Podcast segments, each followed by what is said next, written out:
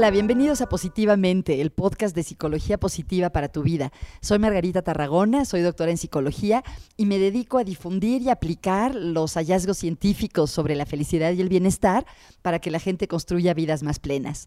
En este podcast exploramos juntos lo que la psicología hoy en día sabe sobre la felicidad y el bienestar. Tenemos entrevistas con personas especialistas en estos temas y también conversaciones con diferentes personas sobre su propia experiencia y la propia sabiduría que ellos tienen sobre qué contribuye a tener una buena vida. Hola, bienvenidos a Positivamente. Hoy tenemos una invitada muy especial, mi querida amiga y colega Arlene Solodkin. Arlene es psicóloga, tiene una maestría en trabajo social clínico y ella estudió en la Universidad de Pensilvania con el doctor Martin Seligman, uno de los padres de la psicología positiva. Actualmente, Arlene fundó y es codirectora del Instituto de Bienestar Integral. Y ahí también tengo la suerte de trabajar con ella porque ofrecemos un certificado en psicología positiva del que les contaremos un poquito más adelante. Arlene, bienvenida. Muchísimas gracias, Margarita. Para mí es un gusto acompañarte en este podcast y recordar junto contigo las vivencias y las enseñanzas que tuvimos en este congreso que acaba de pasar hace unas, unas cuantas semanas. Y bueno, te agradezco mucho la, invitación pues tengo muchas ganas de platicar contigo porque estuvimos juntas en el Congreso, el quinto Congreso Mundial de Psicología Positiva, pero realmente no hablamos mucho después y me interesa mucho saber eh, ¿Qué te impactó de, este congreso al ver a los investigadores, a la gente que está aplicando la psicología positiva? ¿Cuáles son algunas de las ideas que te parecieron más importantes y qué te has quedado pensando de todo lo que viviste en esa experiencia?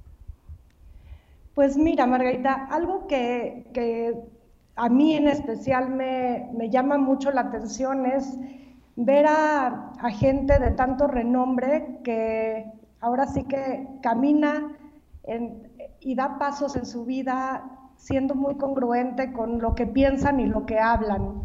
Una y otra vez fue reiterada la idea de que la psicología positiva es un campo que se quiere llevar de, pues de las universidades a la, a la calle, que el poder aplicar estos conocimientos maravillosos que se han aprendido en su mayoría en los laboratorios ya pues ahora sí que es el momento de que toquen al resto de la gente porque pues han, han dado, se, han dado cuenta, perdón, del gran impacto que esto tiene para elevar realmente la vida de la gente, el bienestar de las personas, de las organizaciones.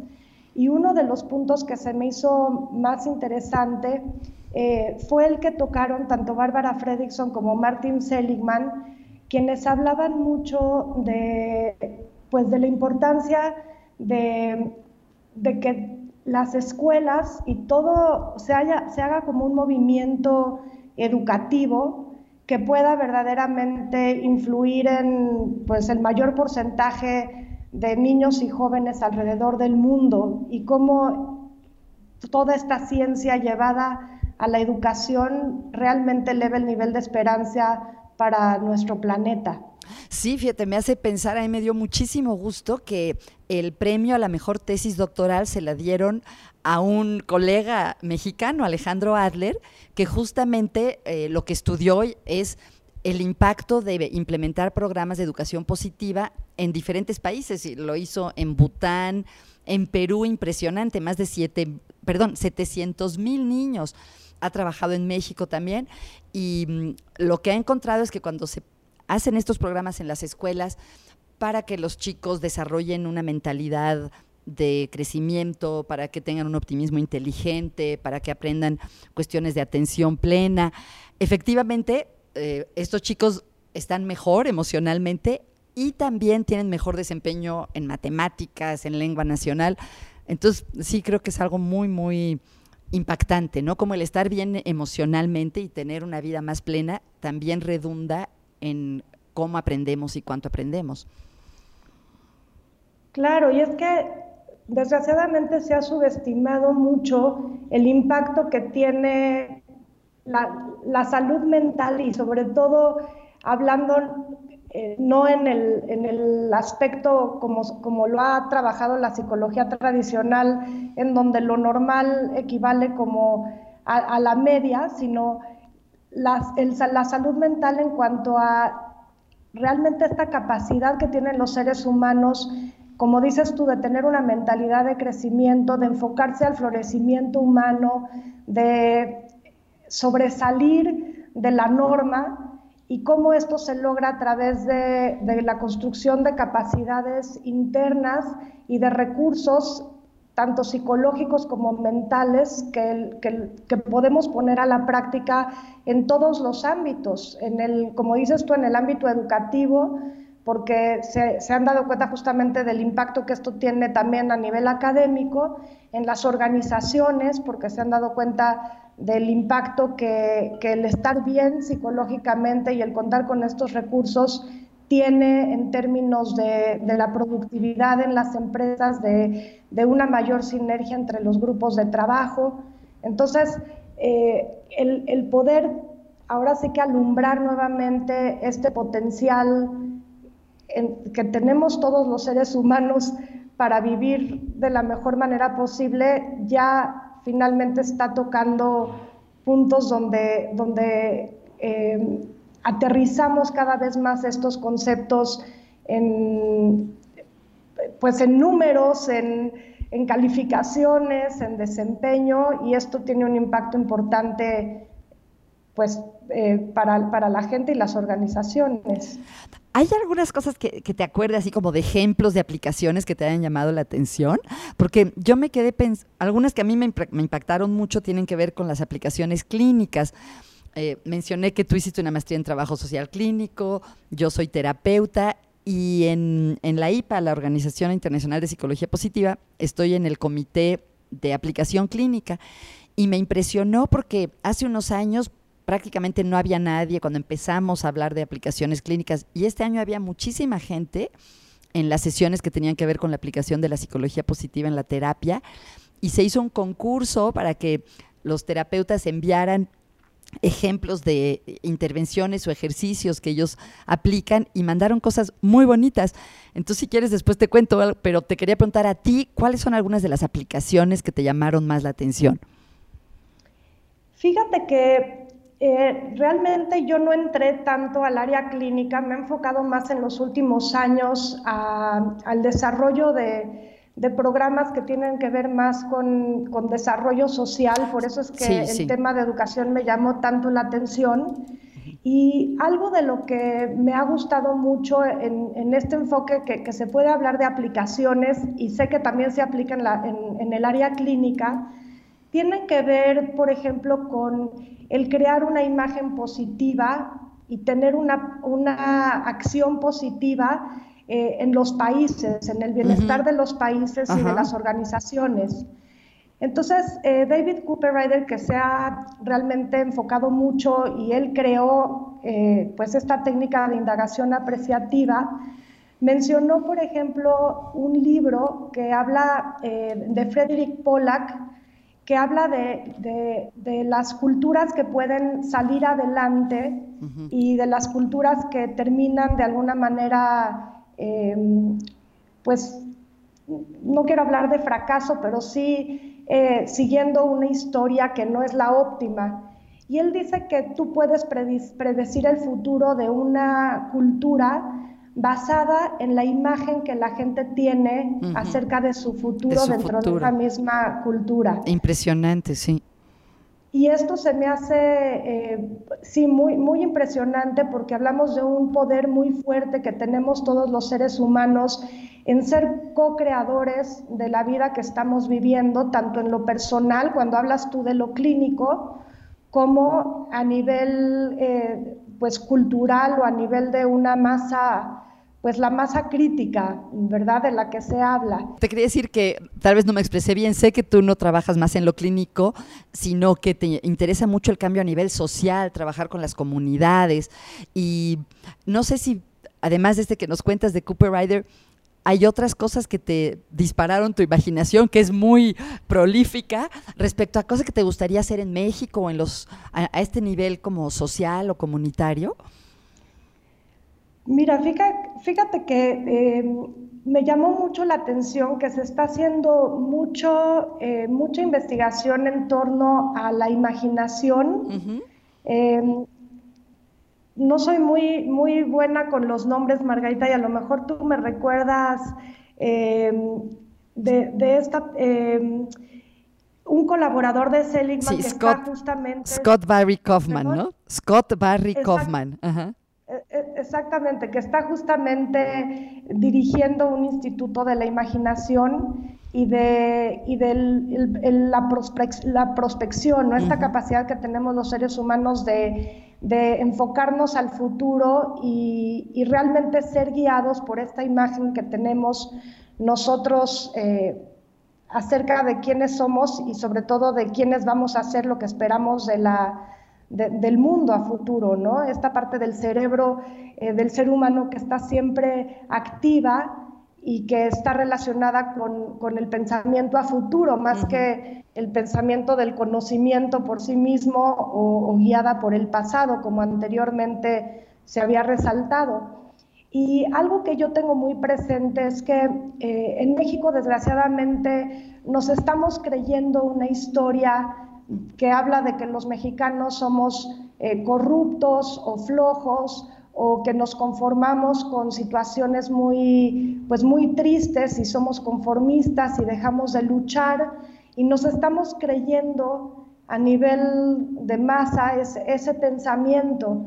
Y algo de lo que a mí me motiva mucho es el poder crear una nueva imagen de quiénes somos los mexicanos, hasta dónde queremos ir algo de lo que me apasiona mucho y, he estado eh, trabajando eh, en algunos periodos de tiempo está relacionado con el tema de la corrupción y la, impunidad.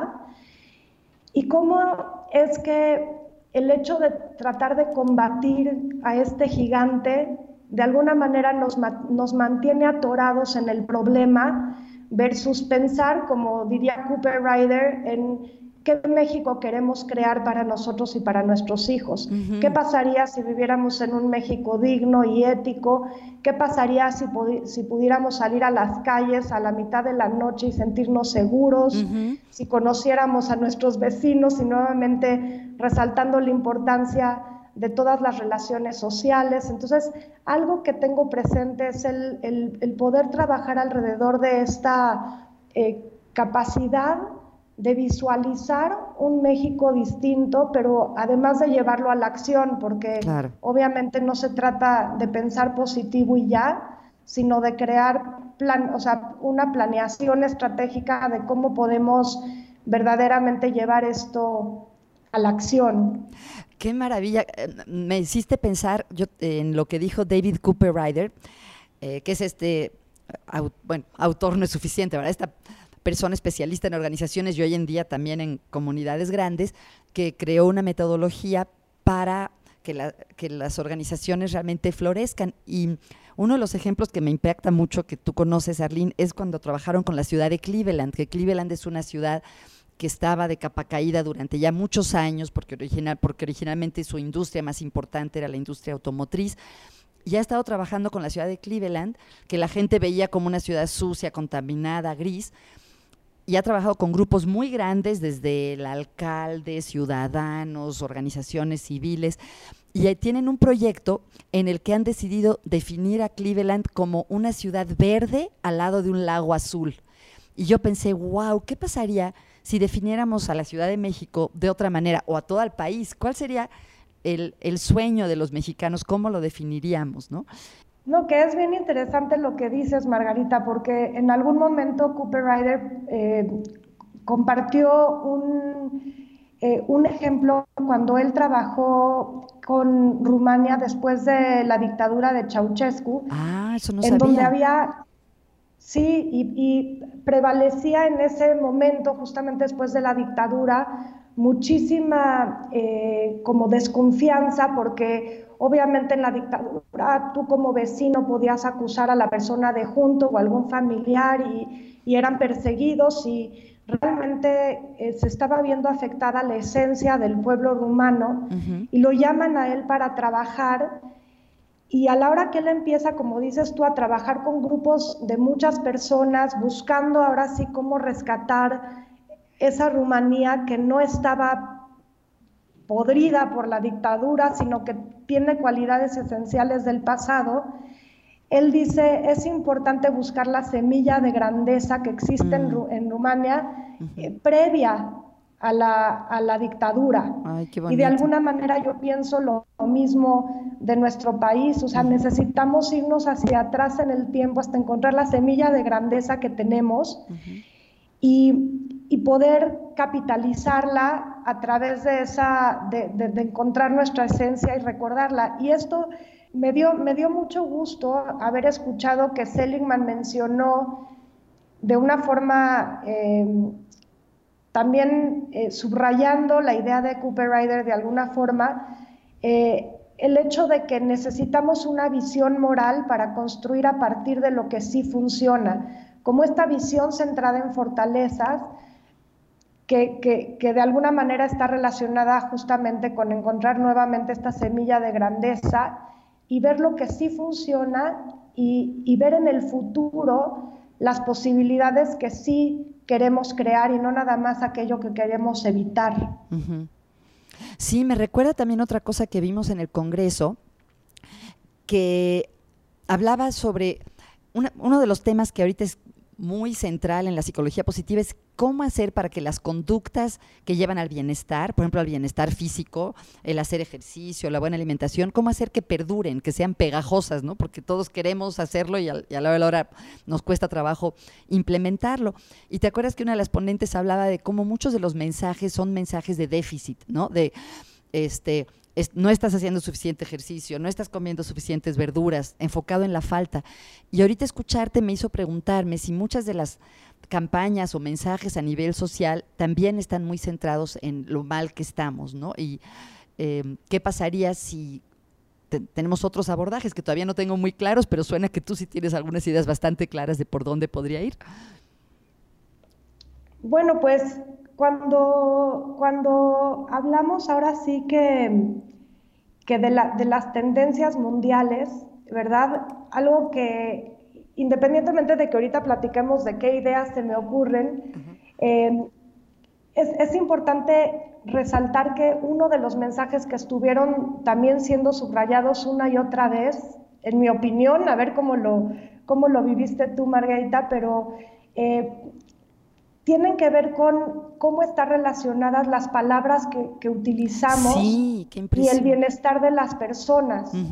Y esto viene mucho de esta investigación que se ha hecho con el, con el análisis de Big Data, de, que, viene de estas redes sociales, y que encuentra estos patrones de hacia dónde vamos. Y yo creo, no, lo tocaron dentro de los, de los diferentes estados, eh, dentro de Estados Unidos, y cómo se puede ver en los diferentes estados una diferente tendencia de bienestar o incluso de, dificultades que tienen que ver con, salud, tanto física como mental, eh, dependiendo de las palabras que usa la gente. Entonces, eh, regresando a tu pregunta original, si nosotros viéramos como mexicanos cuáles son estas palabras que estamos utilizando para definirnos, para definir a nuestro país, y, hacia dónde nos llevan estas palabras, cómo estamos actuando nosotros cuando, cuando tenemos esta imagen en nuestra mente de un México que no funciona, que se está pudriendo, que no tiene esperanza, verdaderamente nos damos cuenta que el futuro de nuestro país está yendo hacia un lugar que, no nos beneficia a nadie. Entonces, eh, una de las, de las partes que, que yo considero esencial es el poder redefinir la visión que queremos crear. De alguna manera sí es retomando ahora sí que los, los cuatro puntos de, la indagación apreciativa, ¿verdad? Que es el, el, definir qué quieres crear y el poder diseñar aquello que estás buscando y cuál es tu sueño y cómo lo puedes lograr. Pues lo mismo con nuestro país, porque va desde lo, lo intangible y, y que a veces parecía era fantasioso, que es la pura idea, hacia el aterrizar conceptos en, eh, pues, en actividades, actitudes y, planes de acción muy, muy específicos que además son pertinentes para diferentes grupos de toda nuestra sociedad. Otra cosa que veo relacionada con esto es que uno de los temas que se trató mucho en el Congreso tiene que ver con las fortalezas y en particular con las fortalezas de carácter, que es algo que a mí me gusta mucho. Las fortalezas de carácter son las cualidades de las personas que son valoradas en distintas culturas y a través del tiempo. Y hoy en día sabemos que hay ciertas cualidades que eh, se repiten en diferentes contextos. Sí. ¿no? Y son 24, no les vamos a contar todas aquí a nuestro público, pero nada más para dar ejemplos, cosas como la generosidad, el sentido de justicia, el sentido del humor, el amor por el aprendizaje, en fin. Y en el, en el Congreso se habló mucho de un libro muy bonito, nuevo, de Lee Waters, sobre cómo ser padre o madre centrado en las fortalezas de los niños, por ejemplo. Y también se habló, volviendo a la cuestión más macro, de proyectos que se están haciendo sobre las fortalezas de diferentes ciudades. Eh, y el impacto que está teniendo trabajar con las fortalezas a nivel de comunidades más grandes. Y lo conecté con lo que estabas diciendo también de, esto de qué, eh, cómo queremos ser, ¿no? y parte de cómo queremos ser puede estar alineado a cuáles son nuestras fortalezas. Sí, 100%. Y, eh, y, eh, en referencia a lo que hablas de las fortalezas, justo Ryan Nimick hablaba de la importancia de crear un, lenguaje común que sea diferente al lenguaje que normalmente utilizamos, el poder dar una dimensión y un contexto a, a lo que estamos viviendo, porque la forma y el grado en el que utilizamos nuestras fortalezas depende también en el contexto que estamos viviendo. Eh, menciono, por ejemplo, también esta característica de, que el carácter es, plural, que todas las personas, y en este sentido todos los países, también podemos tener un, perfil único de ciertas características que nos distinguen de otros y que podemos eh, cultivar, porque el beneficio tan grande de las eh, de este estudio de fortalezas es que se cultivan a través del tiempo y, con el esfuerzo, por supuesto, ¿no? Entonces, muchas veces incluso en situaciones traumáticas o adversas, y vuelvo a repetir, tanto a nivel personal como a nivel colectivo, em, podemos nosotros rescatar una inmensidad de fortalezas que, que nos pueden ayudar no solamente a salir de, de una situación difícil, sino además superarla eh, pues con mucha resiliencia y de una forma muy, muy potente. Algo que, mencionó justamente Alejandro Adler es que si, el bienestar se puede enseñar en una escala grande. Mm, o sea, para que realmente impactara a muchísimas personas. Exacto, en una, en una escuela, en no escuela, perdón, en una escala de gran magnitud. Y, entonces ahí es importante preguntarnos cuál es el propósito también de las diferentes instituciones que, existen en, los diferentes países, siendo obviamente la, la educación una de estas instituciones.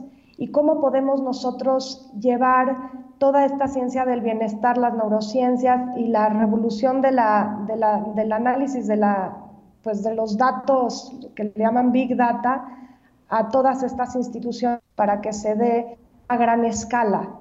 ¿no? Y, por supuesto, eh, el ejemplo de Bután es un ejemplo que, que, nos demuestra mucho cómo cuando hay una visión en común, el, el resultado tiene un, un, impacto, pues, ahora sí que muy, muy contundente. Y, y bueno, cómo, se ha probado en otros lugares y, y el, el, resultado, digamos, ha sido eh, un poco diluido porque cuando hablamos de, de diferentes instituciones que tienen diferentes visiones y, prioridades, pues es, es, más difícil ahora sí que aterrizar todo este concepto del bienestar, pero aún así tiene un efecto importante. No sé si eso responde un poquito a lo que hablabas tú de, de, resiliencia en términos de, países. Em, Oye, Arlene, y me da curiosidad, eh, no sé si tú tomas notas en un cuaderno o en tu teléfono o algo, pero si me enseñas las notas que tomaste, eh, ¿hay algunas cosas que dijiste, esto lo quiero incorporar ahora a las clases que doy o al trabajo que hago, aparte de lo que ya hablamos de la indagación apreciativa, de, imaginarnos un futuro mejor? ¿Hay algunos datos o conceptos que piensas que sería importante incorporar a tu actividad cotidiana en la psicología positiva? Sí, fíjate que algo de lo que más me, me gustó a lo largo del Congreso fue escuchar una y otra vez la importancia de no agrupar a la gente en la media. Esto es que, muchas veces las investigaciones arrojan eh, información eh, cuando hablamos en términos de, porcentajes y los queremos aplicar a todos los ciudadanos del mundo como si fuéramos todos eh, iguales, parte de, perdón, como si fuéramos todos iguales, ¿no? Exactamente. Y algo que me gustó mucho es el resaltar el tema de la, de la individualidad. Creo que esto de alguna manera habla a algo que también Seligman mencionó, que es encontrar tu propia verdad y encontrar tu propia voz y tu propia tesitura. Y de alguna manera creo que para cuando nosotros estamos enseñando prácticas de psicología positiva, donde muchas veces nos enfocamos en, ciertas prácticas, ¿no? Como el hecho de agradecer cinco cosas cada noche antes de irte a dormir, o agradecer tres veces por semana, o cuando hablamos, por ejemplo, del poder de, eh, nuevamente, de la gratitud y el mostrar agradecimiento. Y, ellos reforzaron la idea de que tenemos que estar muy al pendiente de esas diferencias personales, el hecho de que para alguna persona el agradecer puede ser una fuente de, de, inspiración y de humildad, pero para otros una fuente de debilidad, por ejemplo, o de sentirse que quedan endeudados con alguien más y eso no produce un bienestar.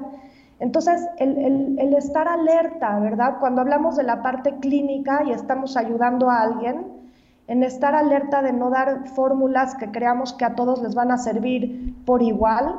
Y por el otro lado, a nivel personal, el, fomentar también eh, una mayor curiosidad de qué prácticas a mí me funcionan de acuerdo a mi perfil, de acuerdo a cómo yo soy, y no tratar de encajar en esta eh, visión eh, pues, pues nuevamente del promedio de la mayoría. Sí, esto a mí me, me, interesa mucho y me causa cierto conflicto porque tú sabes que escribo un boletín y tengo unos podcasts cortitos que se llaman Positips, que son tips de psicología positiva que son muy prácticos y al mismo tiempo estoy convencida de esto que tú dices, que no hay recetas, ¿no? Entonces me gusta enmarcarlo como un experimento con una N de uno, o sea, un experimento donde hay un sujeto que es, eres tú, es la persona, y uno explora y, experimenta a ver si le funciona, pero creo que tienes toda la razón, que conforme más se investigue de manera más em, compleja y más sofisticada el bienestar, nos damos cuenta que no hay tallas únicas, que no hay recetas que sirvan para todos, ¿verdad?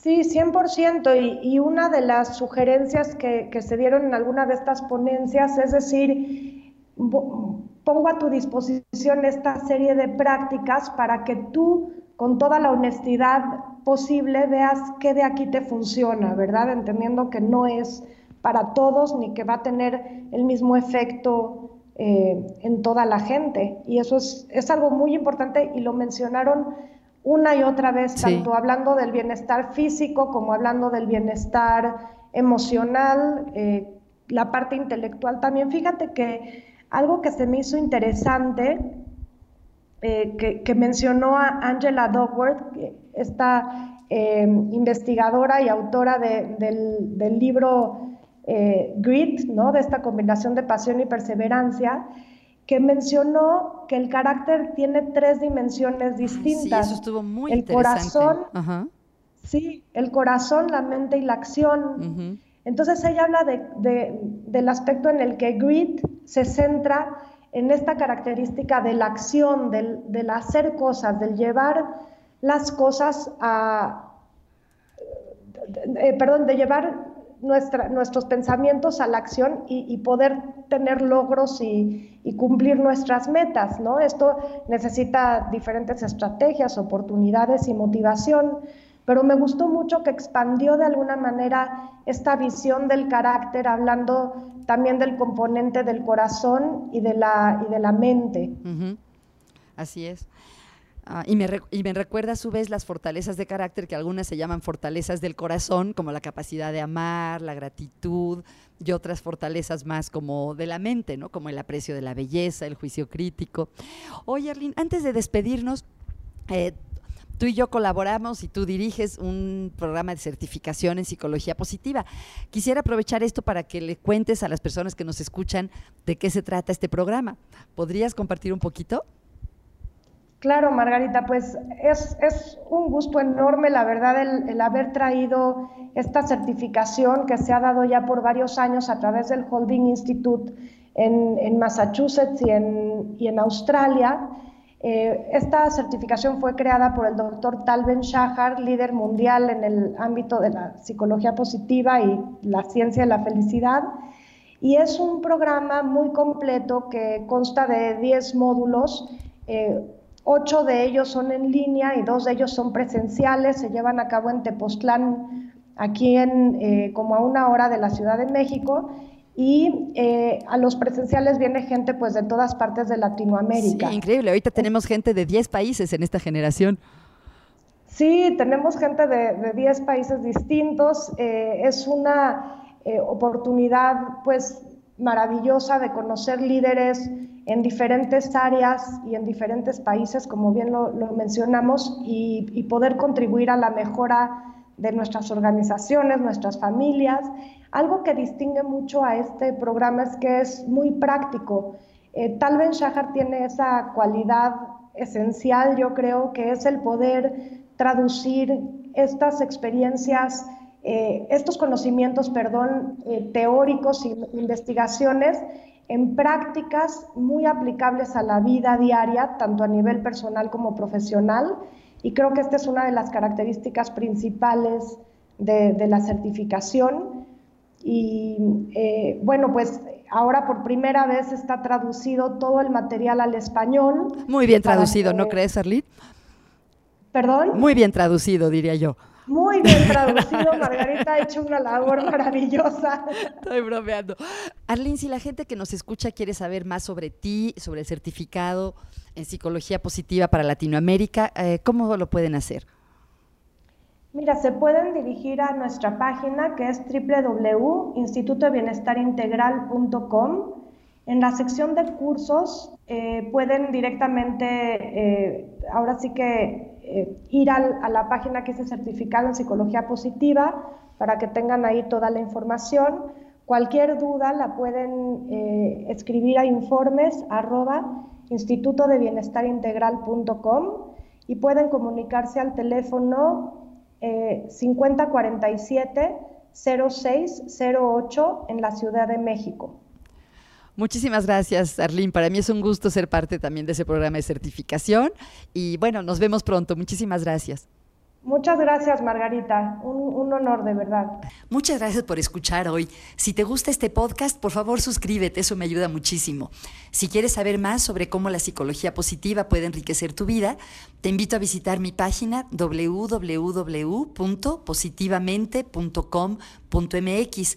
Y si quieres saber mucho más sobre cómo aplicar la psicología positiva en tu trabajo y todos los días, a lo mejor te puede interesar la certificación en psicología positiva creada por el doctor Tal Ben Shahar y que ahora ofrecemos en español a través del Holding Institute y el Instituto de Bienestar Integral.